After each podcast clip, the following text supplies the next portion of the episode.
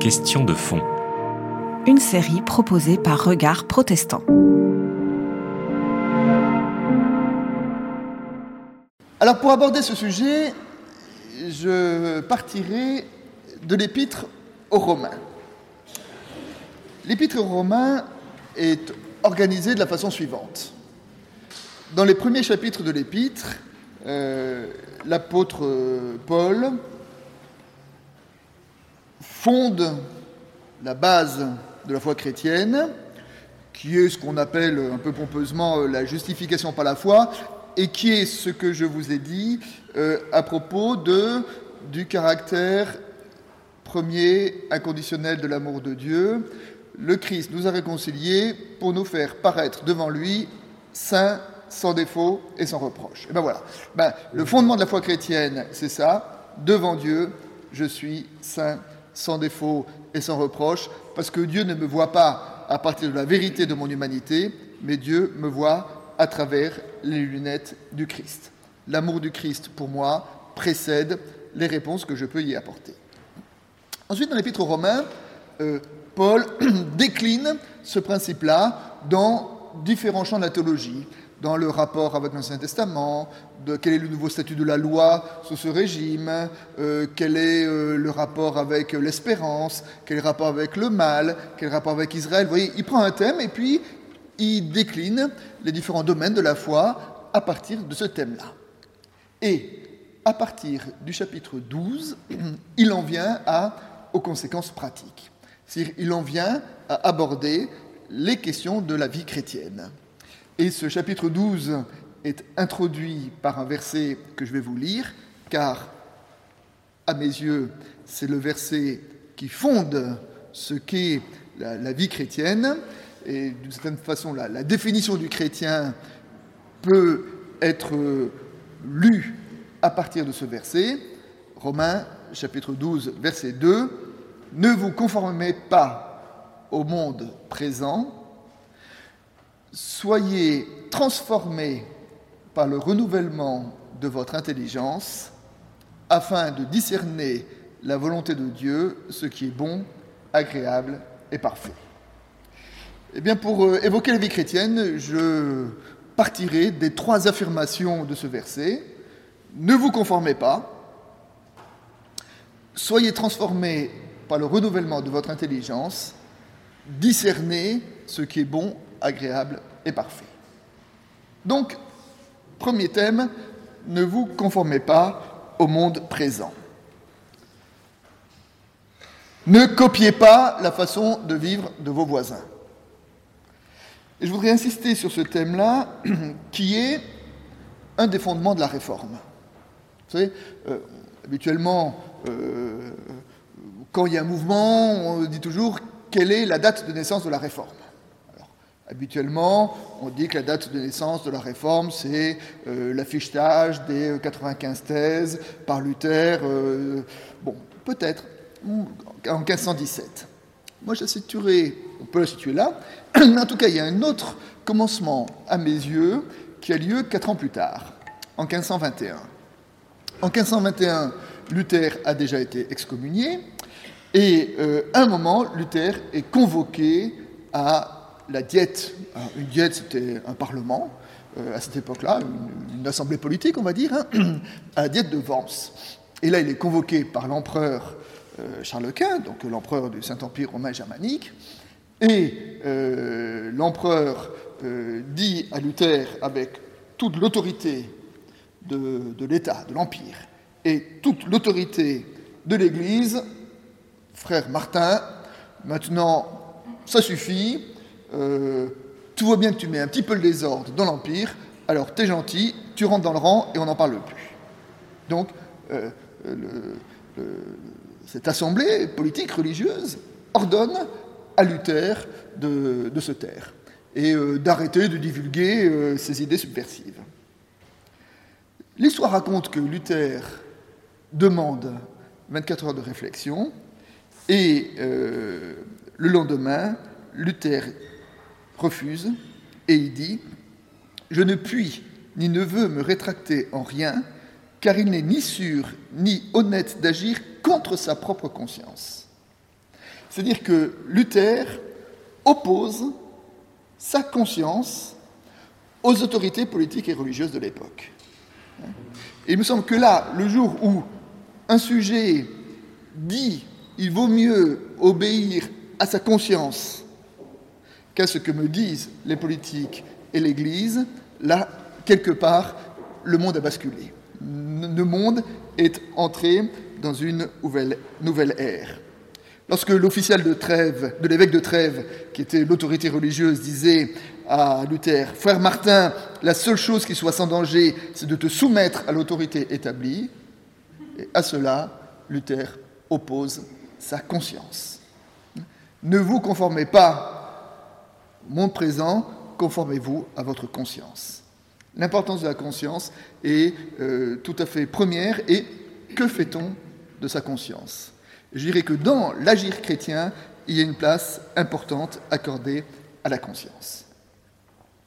Je vais évoquer un deuxième événement historique quelques années plus tard. Donc, Luther refuse de se soumettre, ses idées commencent à se propager, et ces idées commencent même à gagner certains princes allemands qui, par conviction spirituelle, parfois aussi peut-être un peu par calcul politique, décident d'adhérer à euh, la réforme de Luther. Donc là, franchement, c'est la division qui menace l'Empire.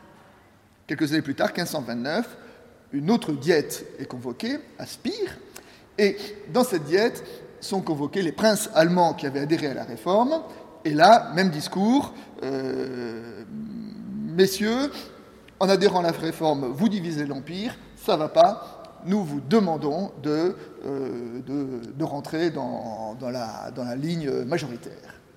Et là, les princes allemands vont émettre une protestation. Et c'est de cette protestation euh, qu'on va les appeler protestants, en vous rappelant que protester, aujourd'hui protester on dit c'est râler, hein. non, non, c'est ça. Étymologiquement, protester c'est tester pour, attester, c'est confesser presque. Hein.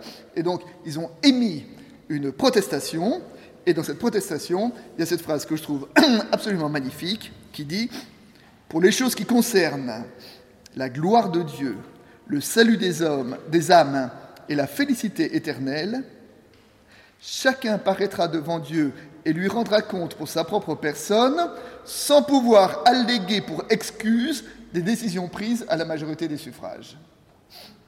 Hein? Donc chacun rendra compte pour sa personne, et quand il rendra compte pour sa personne, il ne pourra pas dire oui mais les autres ils faisaient pareil. Et dire les autres je m'en fous, toi, pourquoi fais-tu ce que tu fais? Pourquoi agis-tu comme tu agis? Pourquoi vis-tu comme tu vis? Donc vous voyez, c'est de nouveau cette concentration totale sur la personne, sa responsabilité, sa conscience. Ne vous conformez pas au monde présent. Ne copiez pas la façon de vivre de vos voisins, mais agissez en fonction de votre conscience. Et donc j'aurais peut-être un peu envie de dire que, euh, à la base de la démarche de foi, il y a euh, ce qu'on peut appeler le, courage d'être minoritaire, le courage de ne pas se conformer, le courage d'être différent. Une étymologie du mot hébreu, hébreu c'est ivri en hébreu, et ivri, euh, étymologiquement, ça veut dire de l'autre côté, celui qui est de l'autre côté de la foule celui qui est capable de dire oui quand tout le monde dit non, qui est capable de dire non quand tout le monde dit oui. Hein. Et c'est euh, le premier dans la Bible à avoir été appelé, reçu le titre d'hébreu, c'était Abraham. Et un sage a dit euh, Comment aurions-nous pu vivre si nous n'avions reçu d'Abraham le courage d'être minoritaire? C'est-à-dire le courage d'agir à partir d'une autre loi que la loi de la majorité. Ne vous conformez pas au monde présent. La, est-ce que vous avez vu, je sais pas, le, film, pastiche de Jésus de Monty Python, là, la vie de, Brian, de Brian Et à un moment, il y, a un, épisode qui est assez amusant où euh, on voit euh, Brian, ce qui représente Jésus, prêcher à la foule et prêcher à la foule en disant Vous êtes tous des sujets uniques. Et toute la foule Nous sommes tous des sujets uniques, tous en cœur. Et à ce moment-là, il y en a un qui dit Non, pas moi. Alors, on le fait taire, vous voyez, c'est là. Eh bien, celui-là, c'est un hébreu. Celui qui est différent des autres, celui qui a le courage, pardon, le courage d'être minoritaire. Et il me semble que nous avons là euh, un, des, un, des, fondements. Écoutez sa conscience. J'ai des enfants euh, qui, euh, bon, maintenant c'est un peu des jeunes adultes, ils s'installent un peu dans la vie, mais ces dernières années, euh, ils avaient l'habitude pas mal de beaucoup voyager, d'aller un peu loin, et alors, vous savez, les pères c'est toujours un peu ridicule, et quand il y a son enfant qui part, ils disent, bon, allez, il faudrait quand même que je lui dise quelque chose, enfin, je sais pas, il va à l'aventure, il faut... Et alors, à un moment, je me suis dit, ben, qu'est-ce que je peux dire à, à, mon fils ou à ma fille quand elle part en voyage? Et bien finalement, je leur ai dit, ne fais rien contre ta conscience. Je dis, moi, dans ma vie, il m'est arrivé de faire des bêtises, mais quand j'ai fait des bêtises, quand je les faisais, je savais que je le faisais. Ou si je ne le savais pas, je ne peux pas me le reprocher. Mais en revanche, euh, les bêtises que je me reproche, c'est celles où je me suis laissé entraîner par d'autres, et quand je le faisais, je savais que ce n'était pas très bien. Hein, mais je me laissais entraîner. Ne jamais se laisser entraîner et euh, ne jamais agir contre sa conscience. Et il me semble que là, il y a, euh, un, fondement de la, euh, de la pratique chrétienne. Et en tout cas, c'est ce que nous dit Paul, hein, ne vous conformez pas au monde présent. Hein. Et puis, voilà. Et si tu peux essayer un peu d'éclairer ta conscience par l'évangile, c'est mieux, mais au fond de toi, agis à partir de ce que tu penses et non pas à partir de la majorité. Ne vous conformez pas au monde présent, mais soyez transformés par le renouvellement de l'intelligence. Soyez intelligents, mais d'une intelligence renouvelée. Alors qu'est-ce que c'est le renouvellement de l'intelligence?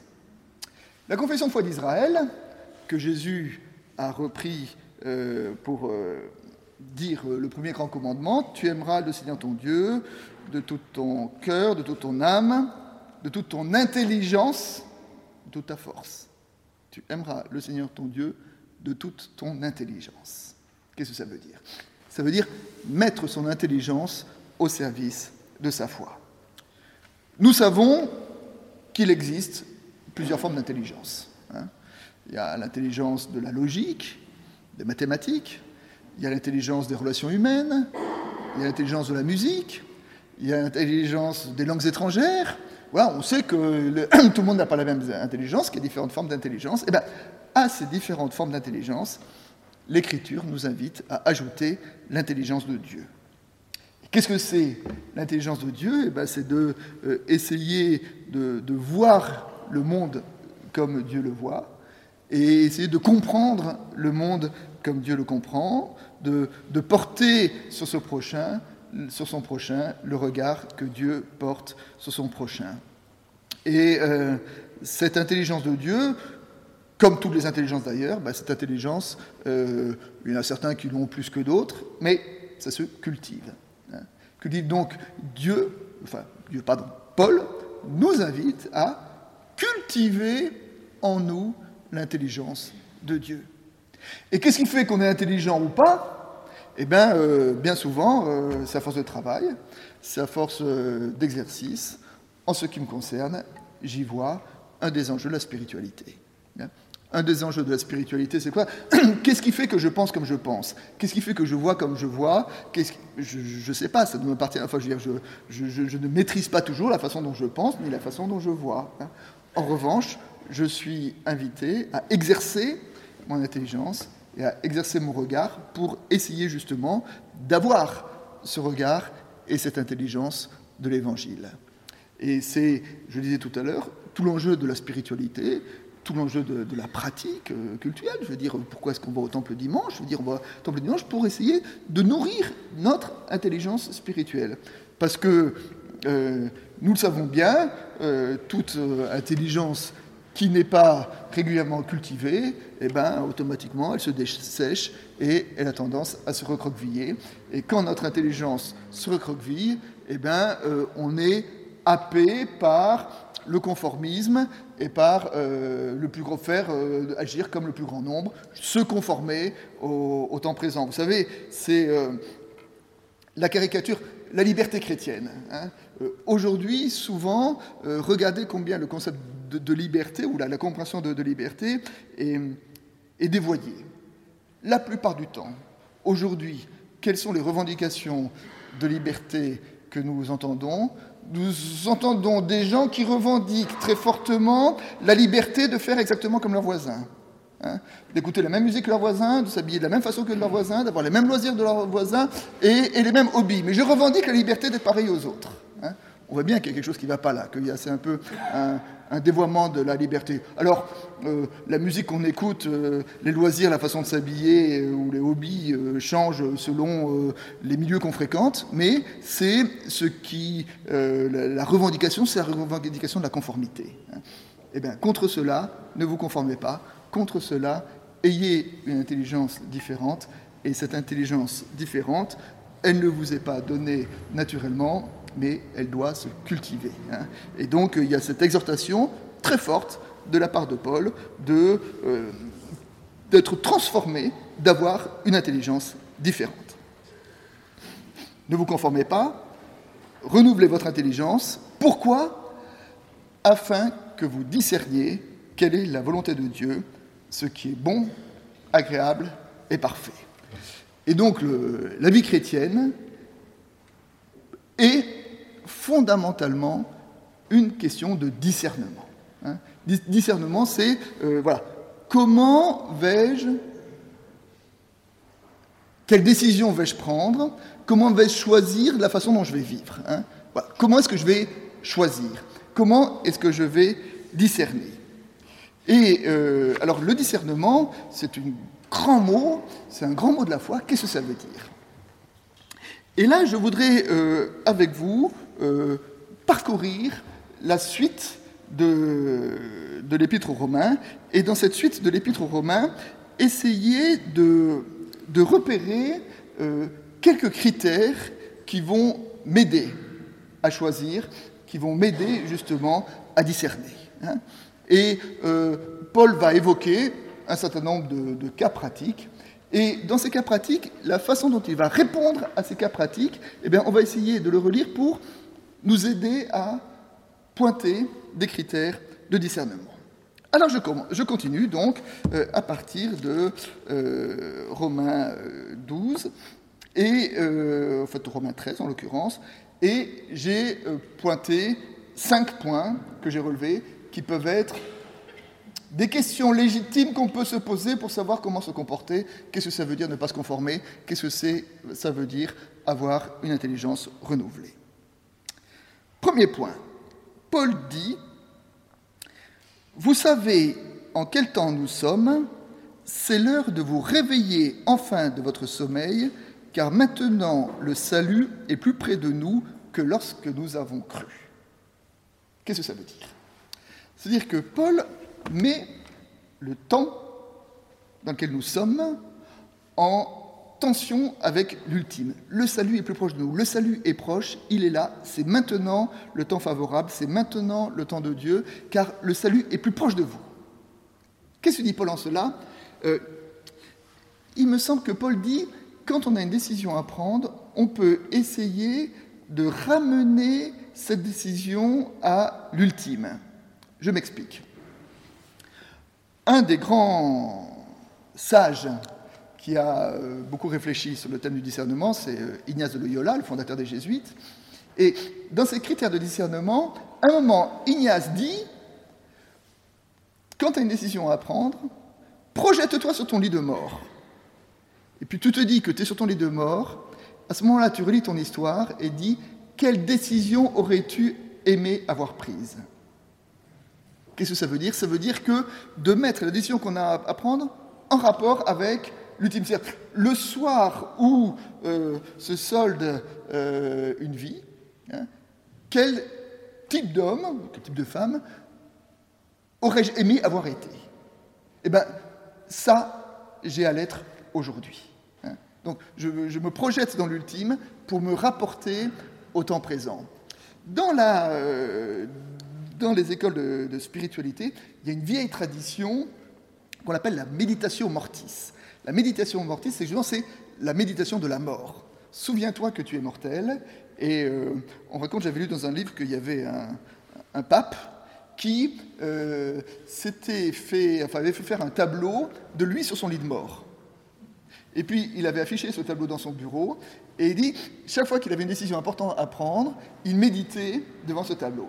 C'est-à-dire, il se resituait par rapport à ce moment où se soldent les comptes d'une vie, et là, il se dit, voilà, par rapport à ça, par rapport à l'ultime, quelle décision j'aimerais prendre hein Et euh, derrière ce, euh, ce, principe, on voit bien que euh, derrière ce principe, il y a cette, idée de rapporter notre décision, petite décision qu'on a à prendre, au regard de l'ultime, au regard de l'essentiel.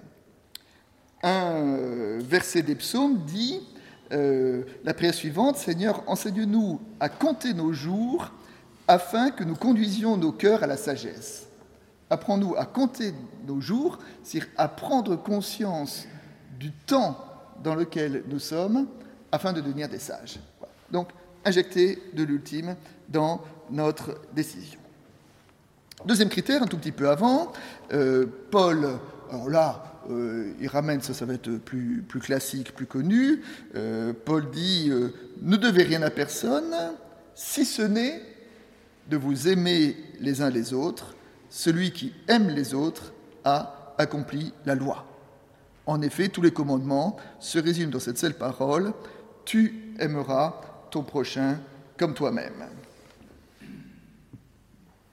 Là encore, lorsque nous avons une décision à prendre, nous pouvons toujours nous poser la question quelle est la solution qui a le plus d'amour Puisque c'est euh, cela qui est d'une certaine manière, c'est-à-dire que de rapporter notre compréhension à ce qu'est le fondement. Le fondement de la révélation chrétienne, tu aimeras ton prochain. Eh bien, euh, en toute situation, on peut se poser la question euh, quelle est la solution où il y a le plus d'amour En vous rappelant ce que j'avais dit, euh, je crois que c'était dans la première étude, ce que j'avais dit dans la première étude, lorsque j'avais dit que dans la Bible, l'amour, ce n'est pas une émotion, hein, ce n'est pas un sentiment que je peux éprouver pour quelqu'un. L'amour, c'est l'œuvre, le travail que je fais pour lui permettre de grandir dans toutes les dimensions de son humanité. Et eh bien d'une certaine façon, on peut se poser la question, dans mon action, qu'est-ce qui fera grandir le plus le prochain? Une histoire du Talmud pose la question suivante. Il dit dans la tradition que euh, Abraham appliquait toute la loi. Et comment est-ce possible? Parce que la loi a été donnée à Moïse plusieurs siècles après Abraham. Comment Abraham pouvait-il appliquer une loi qu'il ne connaissait pas? Réponse parce que Abraham, avant toute action, se posait la question de l'amour. Et se disait toujours est-ce que ce que je vais faire va faire grandir en moi l'amour en Dieu ou en mon prochain ou pas S'il fait grandir en moi l'amour en Dieu et mon prochain, je peux le faire. Sinon, je ne le fais pas. C'est en cela que Abraham a accompli toute la loi. Je donne ce critère, le critère de l'amour, ce qui fait grandir le prochain, comme étant euh, un des, critères qui fondent euh, le comportement euh, chrétien, je vous ferai remarquer que c'est exactement le critère qui se situe au centre de la plus grande, selon la tradition, acte de sagesse qu'on trouve dans les Écritures. Dans la Bible, dans le Premier Testament, quel est euh, le plus grand récit de sagesse que nous trouvions hein bon, Vous allez chacun euh, faire des hypothèses, je ne fais pas durer le suspense. Habituellement, c'est le jugement de Salomon. Et le jugement de Salomon, vous connaissez l'histoire. Hein? Deux prostituées se disputent le même enfant, vont voir Salomon et il dit euh, voilà, euh, c'est le mien, et une femme dit c'est le mien, et l'autre dit non, non, non, c'est le mien, et euh, comment faire? Comment choisir hein? Comment choisir? Alors Salomon écoute. La, la, tradition, ça, la tradition dit le premier mérite de Salomon, c'est que lui qui était roi, qui avait à gérer toutes les affaires du royaume, il a pris le temps d'écouter de prostituées et même de reformuler. Et après, il a redit bon, si j'ai bien compris, voilà la situation. Oui, on dit les femmes. La situation qu'on prenne une épée, qu'on coupe l'enfant en deux. Une femme dit d'accord, une femme dit non. Salomon dit c'est celle à la mer. Pourquoi? Parce que c'est celle qui aime le plus. Parce que c'est celle qui aime le plus. Parce que c'est celle qui euh, est prête à. Qui veut qu'il ait plus de vie même au détriment de sa propre personne, elle est prête à abandonner l'enfant plutôt que l'enfant vive. Voilà la mère, celle qui aime le plus. Discernement de Salomon, euh, je vais essayer de voir euh, où est parmi ces deux femmes, quelle est celle qui aime le plus? Celle qui aime le plus, celle qui a raison, celle qui est la mère. Hein. Et bien voilà, donc que ce critère-là nous euh, inspire dans nos propres choix et dans nos propres discernements. Donc, premier critère, on injecte de l'ultime dans notre décision. Deuxième critère, Qu'en est-il de l'amour? Troisième critère. Ah Troisième critère, j'ai dit dans la séance précédente que le problème fondamental qui s'est posé à la première Église était le problème de la cohabitation des Juifs et des Grecs. Hein. et donc, il y avait, euh, donc je disais que la position défendue par l'apôtre Paul, c'est de dire Juifs et grecs dans la même église. Mais à faire cela, il se posait un problème. C'était le problème des repas paroissiaux. Hein. et très concrètement, et même pour dire les choses très trivialement, dans les repas paroissiaux, on mange du cochon ou on mange pas de cochon? Hein? Voilà, ce n'est pas les cochons, c'est la viande euh, sacrifiée aux idoles, mais c'est bien la même chose. Hein C'est-à-dire, et alors, est-ce qu'on a le droit de manger des cochons ou pas dans les repas paroissiaux quand il y a des juifs et des grecs? Question, vraie question, question pratique, théologie pratique. Paul réfléchit et Paul euh, dit euh, la chose suivante, et il dit, bon, pour moi, dit Paul, il n'y a pas de viande interdite, on peut manger de tout. On est libre, vous êtes libre, vous faites ce que vous voulez. Vous pouvez manger de tout. Seulement, si jamais votre liberté risque de scandaliser un petit parmi vos frères, alors vous vous abstiendrez. Vous abstiendrez parce que le respect du frère, et notamment du petit, est plus important que l'exercice de ta propre liberté. Paul le dit de la façon suivante, faites bon accueil à celui qui est petit dans la foi, et en l'occurrence, dans la pensée de Paul, celui qui est petit, c'est celui qui euh, a des scrupules sur ce que j'ai le droit de manger ou ce qui n'est pas le, droit de manger. Paul dit, normalement, tu es libre, tu ne devrais pas en avoir, mais si tu en as, tes scrupules sont euh, infiniment euh, respectables, et donc je limiterai ma liberté au respect du petit. Et le critère qui se déploie à partir de cet exemple, eh ben, c'est de se poser la question souvent, et qui est une question euh, classique en éthique, où est le petit hein? La priorité au petit. Et euh, dans les questions, et notamment c'est des questions qui sont euh, qui peuvent être assez pertinentes, notamment dans les domaines de la question d'éthique familiale. où est le plus petit? C'est le petit qui devient l'objet de toute mon attention et c'est celui auquel je dois faire euh, le plus attention. L'histoire euh, de la tradition de la sagesse disait qu'on demandait à un homme quel était celui de ses enfants qu'il préférait, et l'homme a répondu, celui de mes enfants que je préfère, c'est le plus petit jusqu'à ce qu'il grandisse, c'est celui qui est loin jusqu'à ce qu'il revienne, celui qui est malade jusqu'à ce qu'il guérisse, celui qui est prisonnier jusqu'à ce qu'il soit libéré, celui qui est éprouvé jusqu'à ce qu'il soit consolé. Donc euh, là encore, euh, l'accès, la priorité à donner aux petits, qui est d'ailleurs un peu une autre façon de, conjuguer l'amour, mais euh, qu'on peut toujours voilà, une question qu'on peut toujours se poser quand on a une question de, discernement. Qu'est-ce que ça veut dire avoir une intelligence renouvelée? Eh bien, peut-être, qu'est-ce que ça veut dire avoir l'intelligence de Dieu? Eh bien, avoir cette attention aux petits. Quatrième critère, de nouveau toujours à propos des viandes sacrifiées aux idoles, euh, Paul dit la chose suivante. Euh, celui qui se préoccupe des jours s'en préoccupe pour le Seigneur. Celui qui mange, c'est pour le Seigneur qu'il mange, car il rend grâce à Dieu. Celui qui ne mange pas, c'est pour le Seigneur qui ne mange pas, car il rend aussi grâce à Dieu. Et Paul dit, d'une certaine façon, celui qui mange, s'il rend grâce à Dieu parce qu'il mange, il a raison. Celui qui ne mange pas, s'il rend grâce à Dieu parce qu'il ne mange pas, il a raison. C'est-à-dire que le critère n'est plus j'ai le droit de manger ou j'ai pas le droit de manger? Le critère, c'est est-ce que je peux rendre grâce à Dieu? Et là, c'est un très beau critère, je trouve, qui est très pertinent en disant, voilà, quand euh, je vais euh, entreprendre quelque chose, je peux toujours me dire, voilà, est-ce que je peux rendre grâce pour ce que je, vais faire? Hein? J'ai dit euh, dans la rencontre sur, sur la foi que un des, des éléments constitutifs de la foi, c'est la gratitude. Hein.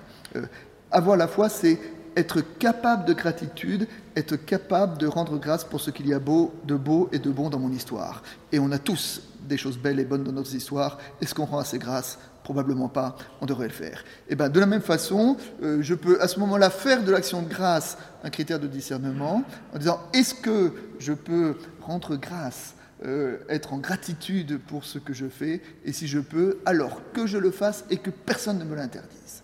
Hein si je mange, je rends grâce, on n'a pas le droit de m'interdire de manger. Si je ne mange pas, je rends grâce, on n'a pas le droit de m'interdire de ne pas manger. Ce qui est important, c'est ma capacité. Est-ce qu'en toute honnêteté, je suis prêt à rendre grâce pour ce que je fais? Et souvent, c'est un critère qui est euh, assez euh, pertinent pour éclairer notre choix, notre discernement, nous aider à ne pas nous conformer au temps présent.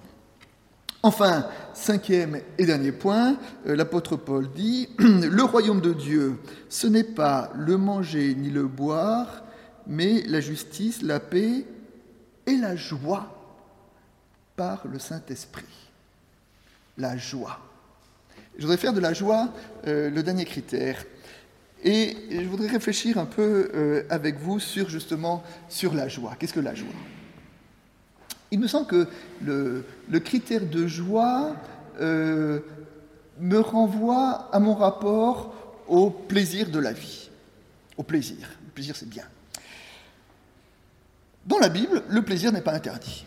Voilà. Euh, j'ai le droit d'avoir des plaisirs, j'ai le droit de savourer un bon plat, j'ai le droit d'avoir du plaisir sexuel, j'ai le droit d'avoir du plaisir d'un bon vin, euh, euh ce n'est pas interdit.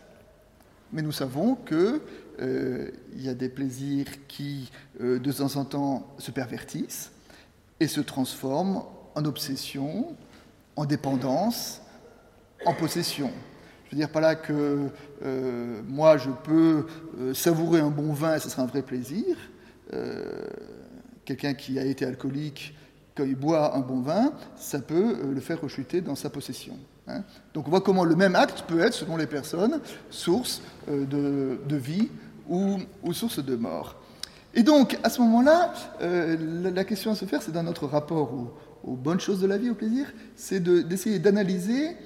Et il me semble que lorsque nous analysons, nous pouvons justement euh, évoquer ce sens de la joie. Qu'est-ce qui, en moi, met une joie qui dure, qui me, remplit, ou qu'est-ce qui est un plaisir et qui est une joie qui est, un peu éphémère comme ça là euh, et, qui passe euh, J'ai parlé tout à l'heure d'Ignace de Loyola. Euh, à un moment, il racontait le commencement de son de, son, euh, de, sa recherche sur, le discernement comme ça, euh, c'est l'histoire la suivante. Euh, il, était, il a été blessé par un, dans, une, dans, une, bataille, il était soldat, il était blessé, donc il était en convalescence. en convalescence, il, je crois qu'il avait eu le genou fracassé par un boulet de canon, donc il s'ennuyait beaucoup. Et pour passer le temps, il aimait bien lire deux genres de livres. Il aimait bien lire des livres de, des épopées des chevaliers et des livres de la vie des grands saints. Et il disait, ces deux livres me procuraient du plaisir, mais quand je lisais un livre d'une épopée de chevalier, le plaisir était fugace, était éphémère, et puis après, je ne me sentais pas très bien. En revanche, quand je lisais les livres des saints, eh bien, le plaisir que ça me procurait demeurait en moi, me donnait de la joie. Alors, je ne veux pas, euh, euh, j'ai aucun jugement à porter sur euh, la littérature de l'époque, mais en revanche, ce qui est assez intéressant, c'est de savoir s'analyser soi-même. Et ça, je dirais, euh, euh, même, je veux dire, par rapport à nos enfants, je veux dire, nos enfants, euh, de temps en temps, ils sont dans un plaisir où ils, sont, par exemple, complètement captivés par un jeu vidéo, ils sont, ils sont, ils sont là, ils sont là, ils sont là, et puis quand ils s'arrêtent, c'est des piles électriques, ils ne peuvent pas, etc., ils n'ont ils pas de joie en eux-mêmes, il y a quelque chose qui ne va pas. Hein. Et donc, être capable de se, se connaître soi-même pour savoir, dans mes activités, qu'est-ce qui me fait du bien, profondément. Hein, voilà. Et qu'est-ce qui euh, me laisse euh, un petit goût un petit peu amer comme ça? Je vais vous donner un exemple personnel. Je me souviens d'un soir, je me suis retrouvé avec des collègues pasteurs. Et alors, avec les collègues pasteurs, c'est comme dans tous les métiers, il y a quelque chose qu'on aime bien faire, c'est désinguer les collègues. Vous voyez ce que je veux dire? Donc on a passé toute la soirée à euh, critiquer la moitié de l'Église réformée. Ah, c'était bien, on a prouvé du plaisir. Hein Mais je veux vous dire, le soir, quand je rentrais chez moi, eh ben, je n'étais pas très fier. Je, je me sentais pas bien. Je sentais que voilà que c'était euh, euh, voilà j'avais de la du désagrément, j'avais de l'amertume en moi. C'était pas une bonne soirée. Et pourtant j'avais pris du plaisir, je vous assure. Mais c'était pas une bonne soirée. C'était pas une bonne soirée. Quelques temps plus tard, euh, j'ai été appelé à participer à euh, une marche euh, de retraite euh, spirituelle, c'est-à-dire marche et, méditation. Hein. Je me suis fait des ampoules, c'était épouvantable. J'avais mal aux pieds, j'avais mal aux pieds, je boitais à la fin, mais à la fin, waouh, j'étais bien, j'étais content, j'étais plein, j'étais, voilà, j'avais une plénitude en moi.